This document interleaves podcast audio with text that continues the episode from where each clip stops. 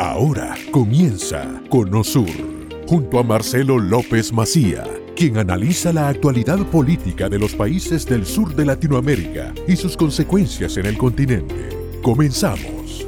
Y lo que está ocurriendo particularmente en Nueva York es muy extraño, ¿no? Un alcalde que acaban de elegir hace apenas un año, es afroamericano, un ex policía vegano, Adams, eh, arrancó con toda la furia y con muchísimo apoyo este alcalde demócrata, pero ha empezado a cometer algunos yerros, particularmente el último. La información dice que Nueva York se prepara para la guerra nuclear y da consejos para que los habitantes afronten el ataque. Yo intento no, no, reírme mientras voy leyendo. ¿no? El video publicado por la alcaldía contiene tres pasos clave y simples para los ciudadanos. El apocalipsis nuclear, dice, es un escenario de película que desde la invasión rusa a Ucrania, Estados Unidos ya no descarta. Es decir, el alcalde de Nueva York, la ciudad más visitada del mundo antes de la pandemia, con 70 millones de turistas, más de 50 provenientes de Estados Unidos, pero una enorme cantidad desde afuera, le dice a la gente que se prepare porque la ciudad puede ser atacada desde el punto de vista nuclear. Y no es cualquier ciudad, es la ciudad más grande de Estados Unidos, la que tiene mayor población, y es la única en el último siglo, salvo Pearl Harbor, que fue atacada justamente eh, por aviones extranjeros, raptados, capturados, secuestrados por extranjeros, que estrellaron el World Trade Center, hicieron caer las torres gemelas, todos recuerdan, el 11 de septiembre del año 2001. Entonces, a esa población, que por supuesto nadie se olvida de lo que es un ataque en pleno downtown, hacer caer dos torres de 130 pisos, generar más de 3.000 muertos y todo lo que ocurrió después, bueno, eh, este mensaje realmente de alarma después de que Giuliani logró de alguna forma ¿no? Eh, bajar el delito, después de que logró Giuliani también como alcalde de Nueva York eh, solucionar semejante problema que trajeron el ataque a las Twin Towers, es un, mensaje bastante extraño. Vamos a preguntarle a nuestro compañero Mauricio Zabalza, que es periodista en Nueva York, si esto ha comenzado a circular entre la gente, si le prestan atención, si ha causado pánico o si lo han soslayado. ¿Qué tal, Mauricio? ¿Cómo estás? ¿Cómo estás? Buenos días. Sé que los habitantes de Nueva York, yo hace 20 años que estoy, todos sabemos que si hay un conflicto eh, a, gran escala, ¿no? Que, que, pueda por ahí involucrar directamente a Estados Unidos, bueno, sabemos que Nueva York es un, es un target.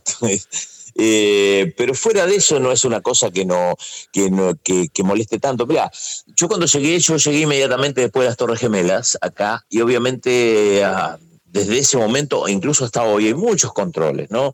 En los subtes, en la entrada de los ferries, en todos lados y nadie se molesta y lo toman todo con una naturalidad tremenda, ¿no?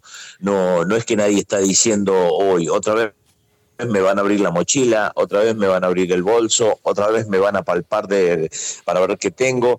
Es como que lo tomamos naturalmente, ¿no? Y, tiene que ver con, nuestra seguridad, ¿no? Porque, a ver, eh, no, no en todos lados hay un atentado como pasó en 9-11, ¿no? Del 2001. Claro, pero em, lo que resulta raro es que sea la propia alcaidía, ¿no? La que dice que puede haber un ataque y dar recomendaciones. Es como sembrar un poco el pánico, ¿no? Como nombrar la cuerda en la carza del ahorcado, ¿no? Sí, pero siempre ha pasado esto, ¿no? Pasó, pasó con Bloomberg, pasó con... Em, a ver, a mí no me parece mal que, que, magnifiquen las cosas ante un problema, ¿no? Eh, por ejemplo, pasó con el principio de la pandemia, eh, obviamente que Nueva York, como el puerto de entrada por ahí más importante de Estados Unidos, sabíamos que iba a tener problemas, inmediatamente se, se, se, buscaron todos los recursos y aún así no alcanzaron y aún así no alcanzaron de la magnitud que tuvo después el problema. Entonces, eh, no, es, no es algo, uno, anda por cualquier lado, por ejemplo, y están los carteles de la misma alcaldía que te dice si usted vio algo, diga algo por ejemplo, ¿no? Eh, como que lo tomamos normal, ¿no? No, no es una, una, cosa que por ahí alarme tanto, como sí puede parecer cuando uno lo ve en una noticia de otro lugar, ¿no? Y te pregunto, particularmente cuando fue el 2001 y después de la película de Jodie Foster, ¿no? De Panic Room, había una serie enorme de ventas y pedidos, las empresas que fabrican estas es suerte de espacios reducidos, pero para salvarse de, una especie de invierno nuclear, eh, no, no, no daban abasto. Eh, ¿Está ocurriendo esto de que la gente tenga un plan de contingencia para irse fuera de Nueva York, un plan de salida, que coordinen o que haya un panic room? Eh, ¿Llega la histeria hasta ese punto no? Bueno, cuando, al panel run, bueno, no es algo que nos pasa a, los, a, los, bueno, por lo menos a las personas que yo conozco, ¿no? De, ponerle de clase media, se podría decir. no, no sé realmente qué pasa en las clases altas, pero no, no, no, no realmente. Sí, si uno tiene un, plan de contingencia, y aparte eso está incluso publicitado en los medios de, nacionales, eh, de, tener preparado ciertas cosas para irse. Yo, por ejemplo, esta semana me fui de mm, de camping y todas las cosas que uno tiene de camping uno las tiene en el auto, por si pasa algo. ¿No? No es que uno las guarda en el, en el ático y dice no las toquemos, y uno dice, bueno, las tengo en el auto por si pasa algo. Eh, Contame qué tenés, ¿qué, tenés guardado en el auto. Y uno, y uno tiene carpa, tengo para, no sé, para paneles solares, por ejemplo, que, que dan electricidad, y uno aprende ese tipo de cosas. Eh, ¿Tenés alimentos secos, por ejemplo, alimentos secos o bebida, agua? alimentos secos, por supuesto, alimentos secos, mucho enlatado, eh, siempre uno tiene agua, agua fundamental, pero eso uno, yo ya lo tengo en el auto, por ejemplo, lo tengo, y e, esto arrancó allá en el, cuando empezó la pandemia, eh, lo único que estaba abierto eran los campings, ¿no? Con, incluso bien separados, y bueno, lo, tomé como un escape porque realmente uno trabajaba tanto y, nadie se podía mover a ningún lado, no había hoteles, no había nada. Y, y después, le dije, bueno, es un buen plan de contingencia en una emergencia, ¿no? Tener todo este tipo de cosas. ¿Y el plan de contingencia es, no sé, al sur, hacia Washington, Filadelfia, al norte, hacia Boston o hacia el interior? Si tenés que pensar. Eh, yo si tengo que pensar en algún lado, definitivamente me voy para el lado de Canadá para el norte. Eh, para el norte. Lo que pasa es que, a ver, yo vivo en Nueva York, ¿no? El, sur es, es, más de Estados Unidos, ¿no? O sea, es irse más a Estados Unidos. Yo tengo Canadá acá cinco horas de la ciudad de Nueva York. Uno, uno hace cinco o seis horas y está en la ciudad de Quebec. Si hace siete horas está en Toronto, llega a las cataratas del Niágara y está ahí nomás, ¿no? O sea, no, no, están relativamente cerca, ¿no? Realmente. Y vos decís que las, las familias tienen cada uno, inspectores, tienen pensado una, una contingencia o una emergencia. Todos tienen guardado este tipo de cosas, sí, no, no se necesita un anuncio oficial. Eh, de, por sí, de por sí el americano es muy precavido, eh, por ahí nosotros los latinoamericanos somos mal de, lo que pueda parecer en el momento, pero, pero el americano es muy precavido, muy precavido.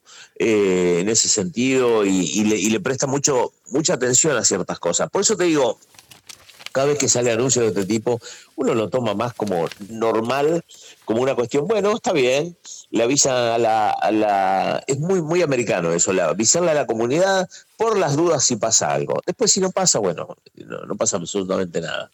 Eh, pero no esperan hasta el último momento, ¿no? Mauricio, como siempre, muchas gracias por tu tiempo y muy amable. ¿eh? Un gran dale, abrazo. abrazo grande, dale, dale. Gran abrazo Mauricio Zabalza, que es periodista en Nueva York, que está allá, como contaba él mismo, después del ataque a las Torres Gemelas de hace 20 años. Ustedes saben que en los años 70, sobre fines de los 70, antes que mataran a John Lennon en el Dakota Building frente al Central Park, eh, la ciudad de Nueva York había empezado la epidemia ya de crack, la droga estaba de alguna manera descontrolada y había más de 2.000 crímenes por año. Estamos hablando de seis asesinatos por año. Eran célebres las películas y las series de detectives en Nueva York, ¿no? Porque, bueno, parecía la ciudad del delito, la ciudad del mal. Entonces se juntan creativos, se reúnen para tratar de mejorar la imagen. Entonces decían, bueno, si no podemos hablar de los crímenes que son reales, si no podemos hablar de la droga que es real, de la prostitución escandalosa de la calle 42, que es algo real, si no podemos traer a los niños porque es peligroso, el Central Park de noche se vuelve intransitable, y sale una publicidad que después se hizo famosa a nivel mundial y se copió en cada rincón de la tierra, que era I Love New York con un corazón. Y significaba yo quiero a Nueva York, independientemente de todo lo que pase. Yo quiero a Nueva York. Yo ya sé que hay crimen, yo ya sé que hay bandas, que hay mafias, yo ya sé todo lo que pasa en Nueva York, pero I Love New York. Después salió I Love Hockey, I Love Soccer, I Love Basketball, y cada uno lo tomó, ¿no? Eh, ese corazoncito se hizo famoso y esos cuatro íconos, ¿no? I Love New York.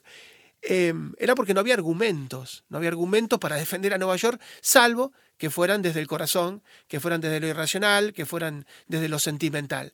Eh, no es la situación actual de Nueva York. Entonces, eh, después de que se había logrado vencer el delito, que la gente se había tranquilizado, que habían logrado, insisto, el récord mundial de turistas con 70 millones de personas después de Giuliani, después de Bloomberg, que agiten un invierno nuclear si vas a Nueva York, eh, puede servir a lo mejor en el corto plazo para los residentes, para alinearlos, para asustarlos, pero no es la mejor propaganda, insisto, de la I Love New York de los años 70 a este invierno nuclear de Adams y de cómo prepararse si hay un ataque, que además nadie haya dicho que Nueva York es el target, ni siquiera Putin. El Putin cuando habló habló de Londres, cuando tuvo que, enojado con Boris Johnson, que es un gran crítico de su gestión y es un gran crítico de la invasión rusa a Ucrania, Vladimir Putin dijo que, bueno, tenemos 8.000 cabezas nucleares, 8.000 ojivas y que nuestro target es Londres.